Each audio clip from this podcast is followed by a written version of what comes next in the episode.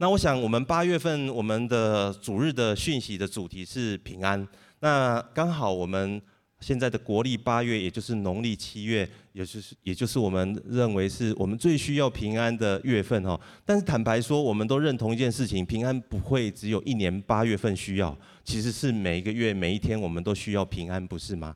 所以呢，礼拜呃第一周呢，以文哥跟我们分享的是什么主题？常驻心里的平安。第二周，金梅姐跟我们分享的主题是什么？四围为环绕的平安。那今天我们要谈谈是永不改变的平安。所以进入到这个主题之前，我想问大家一个问题：你觉得人的一生有什么是永不改变的呢？那也许在你脑海当中会浮现出很多的答案。那么我想到的有两个人的一生永不改变的事实。第一个就是我们都是妈妈生的哈。这个小孩子一定会问你这个问题。我们家孩子问我说：“爸爸，我是谁生的？”那我说，你是妈妈生的，然后他接着想一下之后就问我说：“那我是妈妈生的，那你都在干嘛？” 我说：“我在帮妈妈加油。”啊，第二个也是一样，孩子都会问的问题，就是当家族长辈离开的时候，那他们一定会问说：“那他们会去哪里？那我们会再见面吗？”所以，我们人终有一天我们会离开，而且是两手空空的离开。所以，我们的起点跟我们的终点都是固定的，但是在这两点之间呢，有无限的变化。那在这个过程当中，有有人是惊涛骇浪，那有人是呃就是平凡人生哦。那无论怎么样，那我们这个过程当中，这个高潮迭起当然很棒，如同坐云霄飞车一样哦。啊，我刚好就问我太太说，哎，那如果呃每一天都带你去坐云霄飞车，你会怎样？接着再问他说，如果每一个小时都坐云霄飞车会怎样？他光是用想的都觉得很想吐了，对不对？所以，我们无论人生多精彩，我们其实都需要有一个平静安稳的栖息之处。我们都需要内在的平安。所以，如果我问你这个问题，说你渴望拥有那永不改变的平安吗？其实这个问题是多余的。特别对我们华人来说，我们对平安的渴望，渴望到一个程度是，如果谐音是不吉利的，其实我们都感到不安。怡文哥有说，四是我们华人觉得。不是很吉利的数字，所以大楼往往没有四。大家知道，连中华电信的给我们的这个电话号码尾号是四的也没有吗？特别有三个尾号是零四五四九四，绝对不会有人要，因为它的谐音就是你死我死跟年死。所以这些号码全部都是配发给公家机关、跟学校还有公共电话，然后。再来就是连车牌现在也没有四。有一次刚好我们要换车牌，那我就跟这个呃主管机关说，哎，我想要选一个号码是我们家孩子的生日，十月四号一零零四。他说先生，我们没有四。我说我是基督徒，我不在意。他说管你是不是基督徒，反正就是没有事啦。所以从这些生活小事当中，我们其实可以发现，我们华人很看重吉不吉利，平不平安。只是在我们脑海当中，我们勾勒那个平安的画面。如果用文字来叙述，会怎么叙述呢？那风调雨顺，接下来是什么？国泰平安，国国泰民安啊，哈，不是平安。那么如果是学生的话，还会再加一加一句，就是考试欧趴嘛，哈。那我的同事前同事就跟我说，哎，我们现在已经来到工业社会了，哈，已经不是像以前农业社会是看天吃饭。所以呢，对他来说，每天的平安就是什么？就是小孩听话，老婆开心，然后老板赚钱。他觉得每一天就有平安。这都是指的外在的，外在的环境如果稳妥，我们内里就会觉得很安稳。那我们内在呢？我们内在，我们里头，个人里头，需不需要有一个良知的安稳呢？所以有一句话是这样说：生平不做亏心事，半夜怎么样？不飘不怕那个敲门哦，这个跳太快到临界临界了哈。我们通常是说半夜敲门心不惊，意味的就是当我们心里面我们良心是过得去的时候，我们心里面就有平安。那人与人、国与国之间呢？人与人、国与国之间的平安，这个平安的英文是 peace，也可以翻为是和平的意思。所以两国如果发生战争，他们签订和平条约，战争就会停止。所以，和平也意味着一件事情，就是两国暂时没有战争哦。所以，我们总的来说，这个世界在描述平安的时候，我们不难发现，其实是暂时的，其实它是不稳定的，随时会改变的。特别是过去这几年，透过疫情，然后乌俄乌战争，还有这个经济的冲击等等所有的议题，其实我们可以可以感受到整个外在的环境其实非常的不稳定。所以，即便有许多的组织透过各种方式想要解决这些问题。但是我们会看见他们非常辛苦，而且果效是有限的，因为世界想要达到平安的手段就是解决表面的问题，就好像我们伤口一样，我们的伤口如果里头有了细菌感染，虽然表表皮是愈合了，但是仍然会呈现发炎的状状况。唯一的方式就是把表皮打开，然后呢，把里面的细菌清除掉之后，身体才能够真正的恢复。所以在圣经是是怎么描述？在耶利米书第六章十四节，我们一起来读这段经文，一起来听。他们轻轻呼呼地医治我百姓的损伤，说平安了，平安了。其实没有平安。耶利米在描述世界上怎么样处理我们心中的不安，就是告诉你说没事啦，放心啦，时间一过，问题就会解决。你不要想那么多啦，问题。不会没办法解决。当你遇到人生的风浪的时候，有人这样对你说的时候，坦白说，你真的就能过得去吗？很难，不是吗？所以那个时候的假先知对着所有犹大的百姓说，犹太的百姓说：“没事了，没事了，平安了，平安了。”其实他们内心里面没有真正的平安，因为人类最根源的问题并没有解决。这时候你会问说：“那什么是人类最根源的问题呢？”其实就是我们的情欲，各样的贪婪，各样的增进，各样的嫉妒，各样的纷争，这就是我们的情欲。而让我们有产生这个情欲果子的，又就是我们内里的那个罪。当我们背离神、不认识神的时候，那情欲就在我们生命当中来滋养，然后来成长，然后。变多，以至于带出许多许多的不安。所以，上帝要怎么样将那永不变的平安放在我们里面呢？唯一的方式就是解决我们的核心问题。所以我们一起来读以赛亚书第五十三章第五节，一起来请。哪知他为我们的过犯受害，为我们的罪孽压伤。因他受的刑罚，我们得平安；因他受的鞭伤，我们得医治。经文很清楚地告诉我们说，耶稣基督为你，也为我承担了一切的罪以及罪的刑罚，同时也医治了我们，好让我们可以坦然无惧地来到神的面前敬拜他，向他祷告。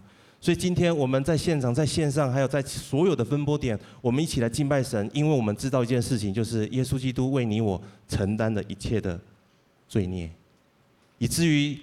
历世历代的基督徒，当我们在面对许多的挑战、困难的时候，那永不改变的平安，可以帮助我们战胜我们内心的恐惧。所以今天我要给大家今天第一个标题就是：耶稣里的平安永不改变。当我们进到耶稣里面的时候，耶稣里面的平安永不改变。我们再一次一起来读今天的主题经文，在腓立比书第三章七到八节，一起来，请。只是我先前以为与我有益的，我现在因基督都当作有损的。不但如此，我也将万事当作有损的，因我已认识我主基督耶稣为至宝。我为他已经丢弃万事，看作粪土，为要得着基督。我要问大家一个问题：如果今天呢，有人告诉你一个很好的投资机会？而且告诉你说稳赚不赔，那么请问你会做什么样的选择？你会将你身上所有的筹码都放进去呢，还是拿出一些你觉得嗯失去也无所谓的筹码来投入呢？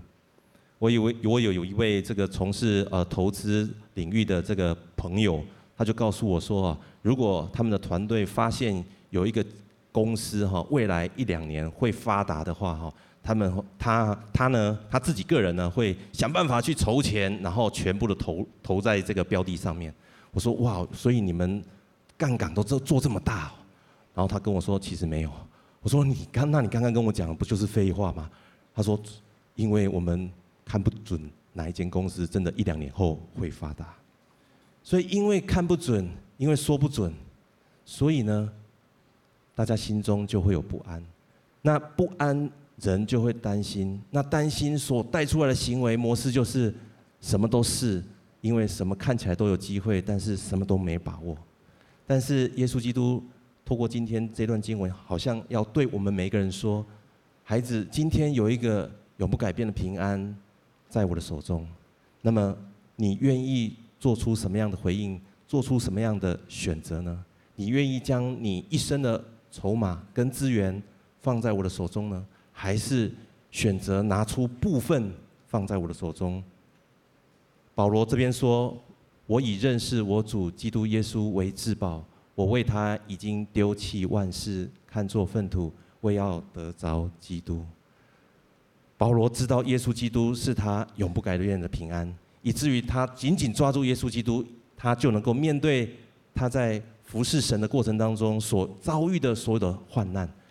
保罗遇到哪些患难呢？我们不读哈，我们就是看过去，他遇到劳苦下监牢，被鞭打，被棍打。然后被石头打，然后遇到船坏，然后再来行远路，遇到各样的危险，再来劳碌受困苦，多次不能睡，饥饿，然后这个又渴，然后不得食，然后寒冷，赤身露体。看到保罗这么辛苦，我不知道大家的感受是什么。如果你觉得这个困难看起来还好，那我真的要恭喜你，看来你有受苦的心志，你可能是现代的保罗。当，但是当我第一次看到这段经文的时候，我第一个念头是：哇，当基督徒好辛苦哦，怎么会这么累呢？我能不能当啦啦队就好了？所以那时候我们团契哦，那时候是学生团契，我们常常就是开玩笑说：主啊，我在这里，请差遣他去当保罗，我帮他加油就好了哈。但是当我放下我的工作，全职来侍奉神。在过去几年的侍奉的历程当中，我依稀体会到一点点。当我在困难挑战当中的时候，我感受到耶稣是基督是我的至宝，那带出来的平安稳妥的感觉，在我里头的时候，让我就能够战胜我内心的恐惧。所以，当你翻到腓立比书第四章的时候，保罗更是说：“我说这些话的时候，并不是我是不足的，而是我无论富足或缺乏。”那贫穷或者是富足，我都随时随在都得了秘诀。所以保罗他在被关的时候呢，他想的不是我什么时候会被保释，什么时候可以出狱，他想的是那教会现在还好吗？弟兄姐妹每一个人还能够继续坚守这个信仰吗？所以他写了监狱书信哪四卷？大家还有印象吗？以文哥给我们一个很好的口诀是什么？以文哥肥肥嘛哈。以弗所书、那哥罗西书、腓立比书、腓利门书，他写了这四个书信，要来鼓励教会所有的家人，可以继续来持守信仰。是什么样的力量帮助他呢？我深信是基督耶稣放在他里头那永不改变的平安，让他有力量可以来鼓励教会，鼓励所有弟兄姐妹，因为他知道神所赐的平安。不像这个世界所赐的平安。我们一起来读一段经文，在约翰福音第十四章二十七节，一起来。我留下平安给你们，我将我的平安赐给你们。我所赐的不像世人所赐的，你们心里不要忧愁，也不要胆怯。神所赐的平安跟这个世界的平安是截然不同的。我们翻开报纸跟所有的新闻，你会看到这个世界所谈的平安是比谁的拳头还要大，还有比什么？比谁的馒头还要多。如果在西方世界，你会看到武力就是他们的拳头；在欧洲有些小国，他们的钱、他们的馒头就是他们的筹码。当他们筹码跟条件越多的时候，他们就觉得他们越安稳、越平安。但是保罗给我们一个很好的榜样。所有的所谓的真正的平安，不是来自于你的条件筹码有多少，而是来自于你是否真的是在基督耶稣里面，可以以耶稣为你的至宝，那平安就与你同在，以至于这个平安可以让我们的生命带出力量。这个力量是让我们与神的关系、与他人的关系、与自己的关系都能够更加的和谐。所以要给大家今天第二个标题，就是那永不改变的平安是你我的力量。我们一起来读一段经文，一样在菲利比书第三章啊，第十三节到第十四节，一起来请。弟兄们，我不是以为自己已经得着了，我只有一件事，就是忘记背后，努力面前，向着标杆直跑，要得神在基督耶稣里从上面招我来得的奖赏。大家这段经文，我相信都很熟。那你读的时候，你觉得哪两个字特别明显呢？我问我们家的孩子，他们异口同声说奖赏。我说嗯，我也是这样子哈。那因为我们读到奖赏就想到奖杯嘛哈，想到奖牌，然后就想到哦欢呼庆贺的那种场面，那当然是非常开心哈。啊，这一次呢，我在读这段经文的时候，那那个向着标杆直跑这两个字，直跑，特别是浮现在我的眼前，因为。这段经文让我想到，在大学的时候，我们学校有举办这个全校的运动会。那我们班上呢，同学就打算啊，要能够取得最多的奖牌。那那时候他们定出来的策略就是，我们都报名那些冷门项目。那反正冷门项目参加的人少，得奖的几率就高。这策略还不错。那他们就帮我报名了八百公尺的赛跑。其实八百公尺赛跑不是我的强项哈，那根本不是我的拿手好项。那么在比赛那一天呢，同学又给我一个新的情报，他告诉我说不好，那参加八百公尺比赛呢，有一位区中运的选手，然后我们策略要改一下，改一下，改一下。原本的策略就是能够到终点站就有机会夺牌，然后因为参加的人真的没几个。那么那一天的策略就改变了，改变是什么呢？你只要紧紧跟着他就好了。他是第一名，你只要紧紧跟着他，你就是第二名这样。所以我们就这么做了。第一圈跑的时候我还能够跟上，第二圈的时候我完全跟不上了，累死了，累到个程度我只能用走的，一边走一边呕吐，因为完全没有力气了。我们都知道要向着标杆啊，我们也知道要向前直跑啊，可是我们没有力气了。当我们没有力气的时候，我们没有办法朝着终点站奋力的向前跑，不是吗？那么是什么使我们生命当中的力量消失了呢？往往是那些过去让我们不堪回首的过往，常常成为我们的绊脚石。还有现在藏在你床铺底下的那些垃圾，还有放在你心灵心里面深处的那些不为人知的事情。常常是让我们担忧、害怕、恐惧而失去力量的原因。但是，倘若有一个永不改变的平安在我们里头，让我们知道这些东西即使被发现，也有耶稣基督为你我承担的时候，以至于我们就能够有力量向着标杆来直跑，不是吗？而这个力量将使得我们跟神之间的关系更加紧密，也使得我们与他人、与自己的关系更加的和谐。所以，这个力量可以帮助我们跟上帝之间的关系更加、更加的紧密。一个基督徒最重要、最重要的一个信念，就是我们百分之百要知道自己是得救的。跟旁边说，你是得救的人，因为耶稣基督已经为你我承担一切的罪了。再者，神是百分之百、彻彻底底的爱我们到底。这个是我们一生不能忘记的。有一次呢，就是我们家的孩子呢，啊，就是啊，应该不是只有一次了，好多次了。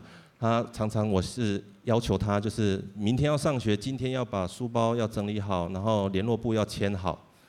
那么结果就是隔天早上就是那个没签，这个没签。那除了唠唠叨叨提醒他之外，我真的也想不出其他的方式。于是我想到教会常常教导我们说，要帮助人领人遇见神，有没有？我就领着我们这个小五的孩子呢，来与与耶稣相相遇哈。我想让他跟神说说话，让耶稣对他说话，这应该是最有效的。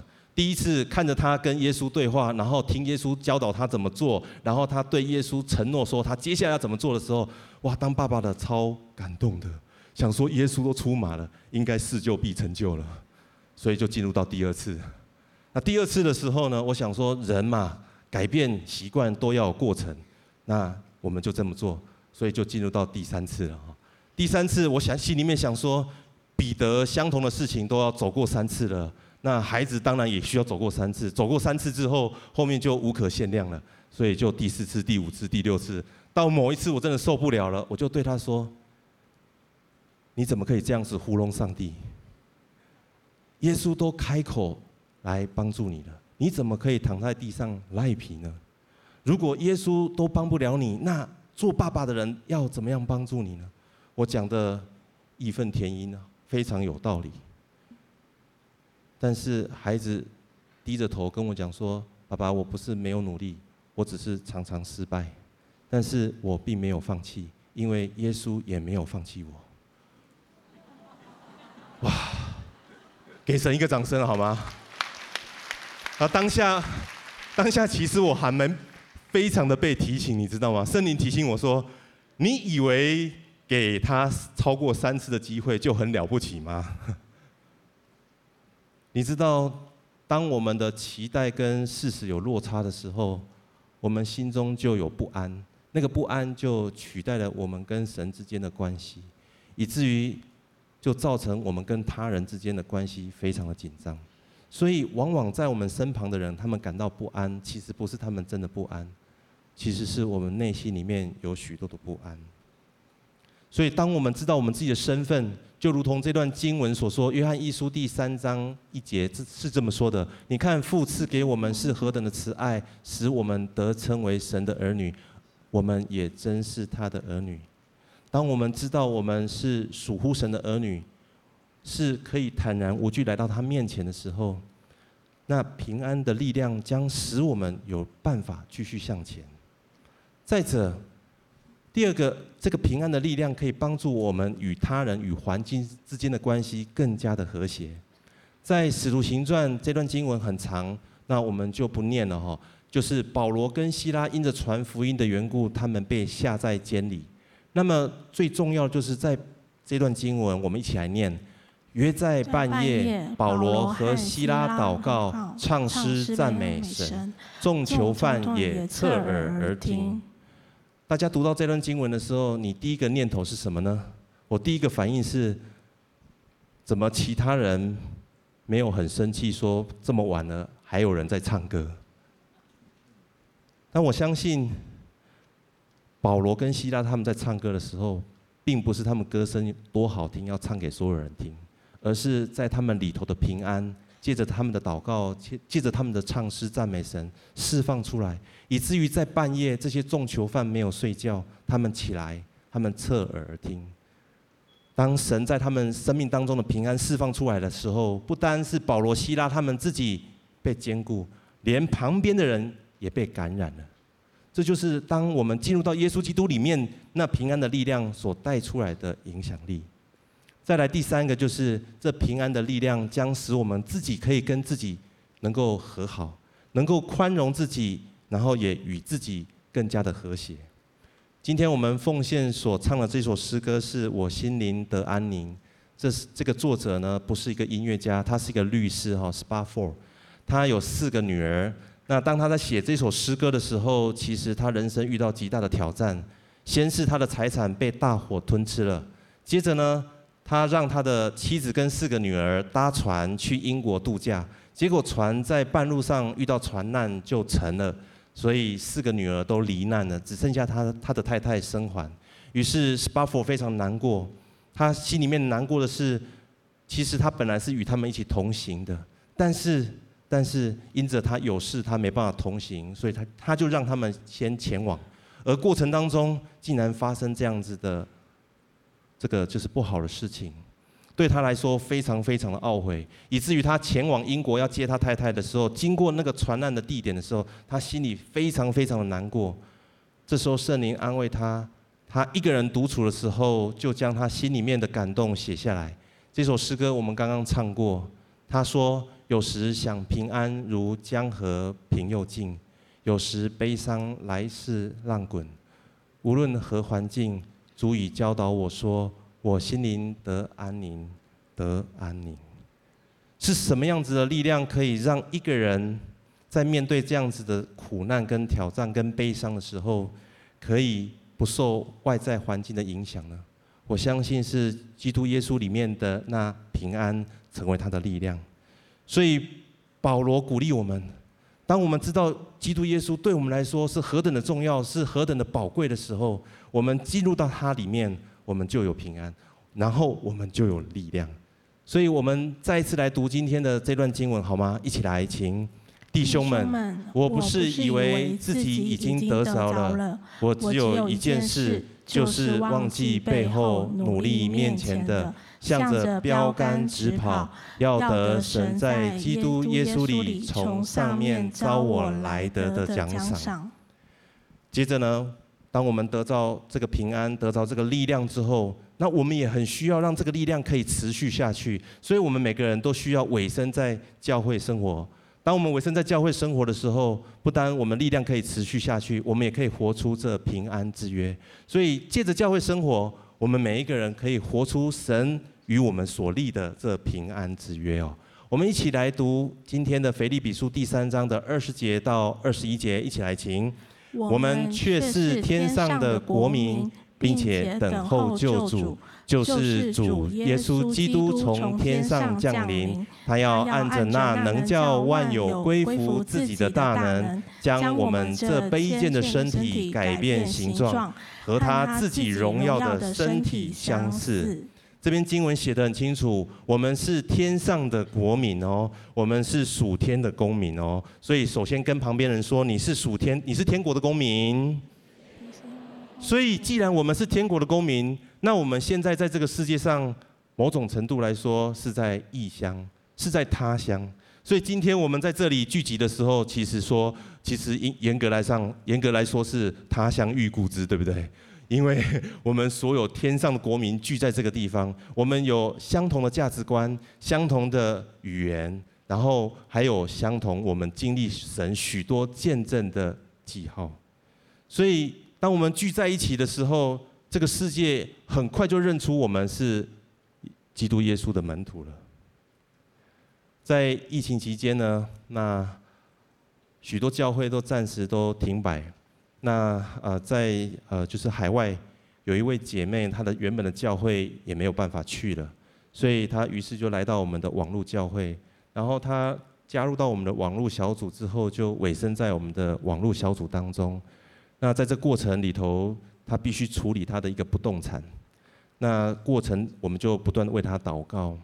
然后有一天呢，他就有一个感动，好像神鼓励他说：“就是现在这个时刻了。”因为在疫情时候，其实能够来看房子的人是很有限的。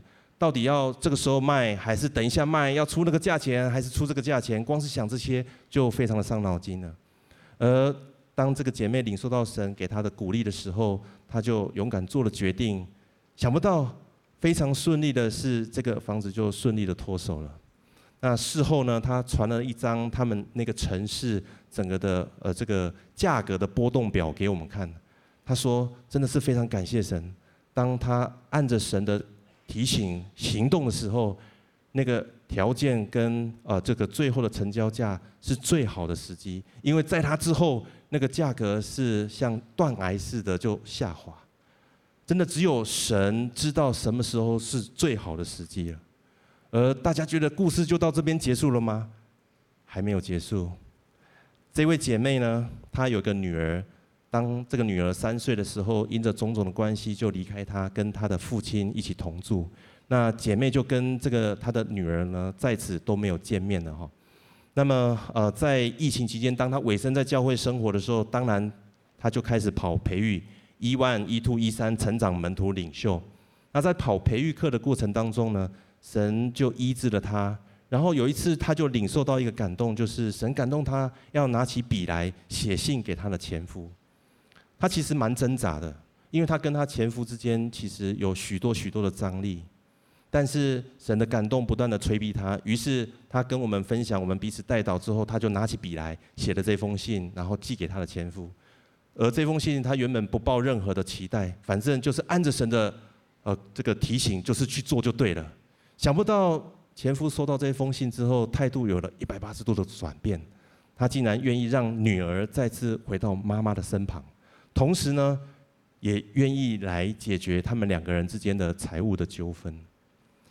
姐妹那时候看着孩子离开的时候是三岁，你知道再次回来的时候是几年后吗？是十七年后。所以这个孩子再次出现在妈妈面前的时候，已经是二十岁的少女了。有谁能够成就这样的事呢？只有神能够成就这样的事，是不是呢？我们再次给神一个最热烈掌声，好吗？将荣耀归给这位全能的神。而大家觉得故事就结束了吗？不，还没有。你知道，跟一个孩子分隔十七年，你没有相处，突然间相处在一起，要不要磨合啊？一定要磨合啊！磨合有没有火花啊？当然有火花。所以妈妈想到的方式就是带着女儿再次来报名亿万生命更新营，推着拉着拖着，终于女儿报名了。当她的女儿上线的时候，其实我们同工都可以感受到，其实这个孩子有千百般个不愿意。但是呢，在预言服事的时候，当服事同工一为她发预言的时候，这个女孩就流下眼泪。事后她跟我们分享说，她非常的惊讶，这一群陌生人。怎么会知道他过去的委屈？这些委屈是他的父亲不知道，他的妈妈更是不知道的。但是竟然是由一群陌生人的口说出他心中的委屈。神的安慰，神的爱临到这位女孩，让她最后愿意选择委身在教会生活当中。虽然她现在还没有受洗，但是她每一个礼拜就在现在，她依然在线上一起跟我们敬拜赞美神，一起聆听神的话语。我们再次给神一个最热烈掌声，好吗？大家觉得故事结束了吗？当然还没结束，但是我们不能再说下去了。所以这段经文很清楚地告诉我们说，我们是天上的国民。你知道？国中二呃，国中哈不是二年级，国中的公民课有教，如果我们是哪一个国家的公民，那个国家就对我们的安全有什么有责任，对不对？所以如果我们人在他乡遇到了一些困难，我们第一个时间要去哪里呢？就去大使馆，对不对？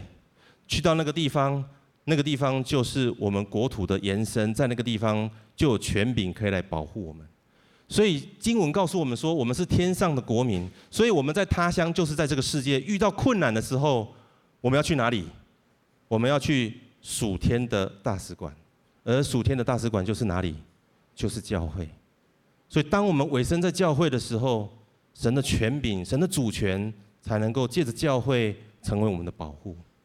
所以跟旁边说，你一定要委身教会生活哦。这真的真的是非常的重要。我想我们所有的牧者苦口婆心，一直不断的提醒所有的线上跟现场的来宾朋友，为什么要委身在教会生活当中，就是这个原因。更是我们在教会生活当中，我们需要透过亿万来装备我们的生命，好让我们越发的成熟。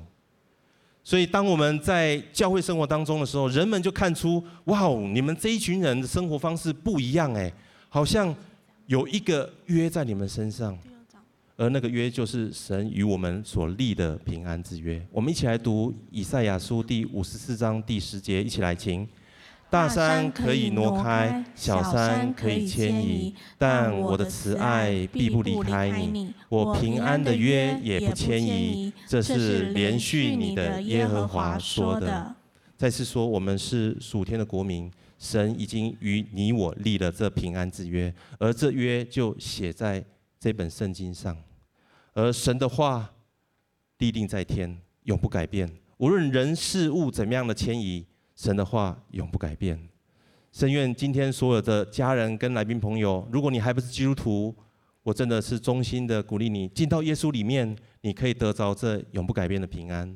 如果你是基督徒，当我们在耶稣基督里面的时候，神的平安成为我们的力量，帮助我们与神与人。与自己都能够和谐，更是透过教会生活，我们可以向这个世界展现这平安之约。我们一起来祷告。特别在今天的讯息当中，我觉得神有一些话要对我们在座的有一些家人，还有线上有些家人来说。我觉得在我们中间好像有两种不同的处境。第一种处境是你是有很多选择的人，那另外一种处境是。好像你觉得没有什么选择。对第一种人来说，我觉得对你的挑战、对你的不安，不是你没有选择，是因为你选择很多，所以你不知道怎么做选择，因为你害怕做了这个选择之后可能会选错，可能会失败，所以你就裹足不前，没有办法迈开步伐向前走。但我觉得神今天要挪走你心中的不安，他要将那永不改变的平安放在你的里面。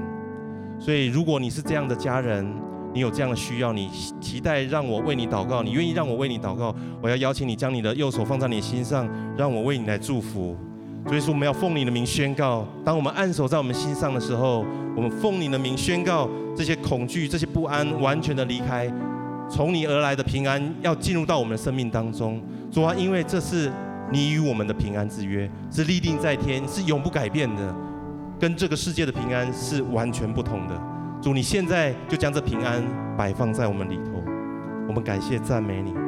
再来第二部分，好像在我们中间有一些人，你觉得你自己是没有选择的，因为你觉得你自己条件不够，过去因为种种的原因，你觉得你资格不符，所以你不配得那上好的。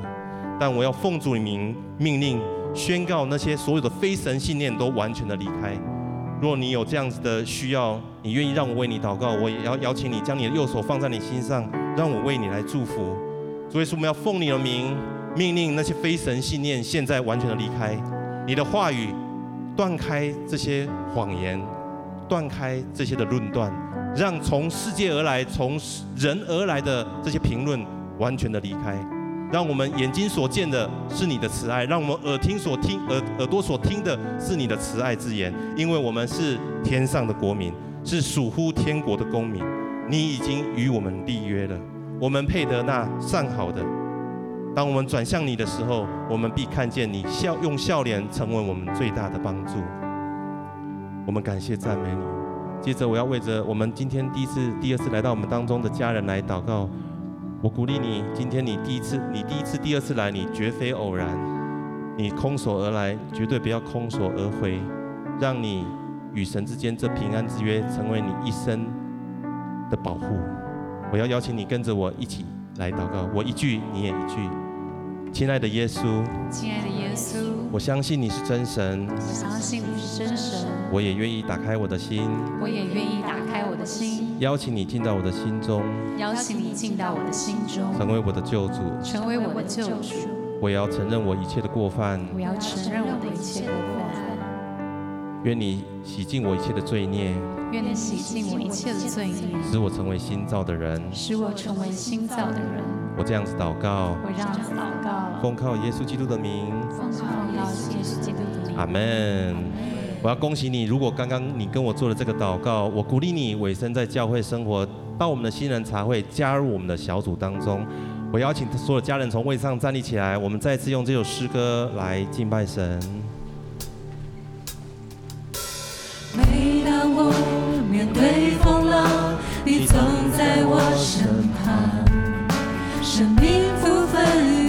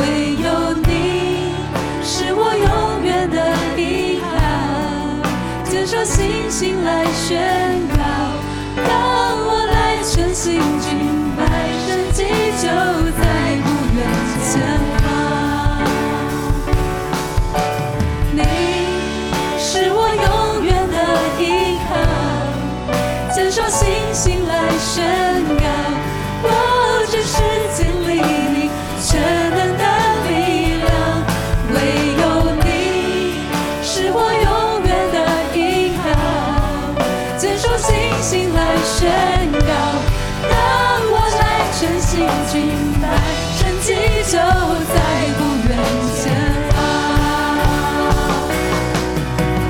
你是我永远的依靠，接受星星来宣告，我这是经历里缺憾的力量，唯有你是我永远的依靠，接受星星来宣告。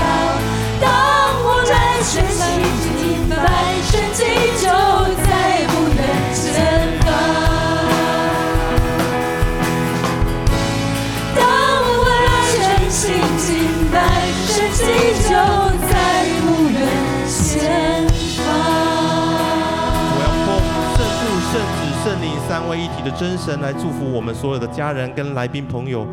愿神你的平安之约与我们同在，愿那永不改变的平安刻画在我们心板上，让我们知道神你就是我们一生的至宝，神你就是我们一生的依靠，我们就可以坦然无惧地面对所有的大小事情。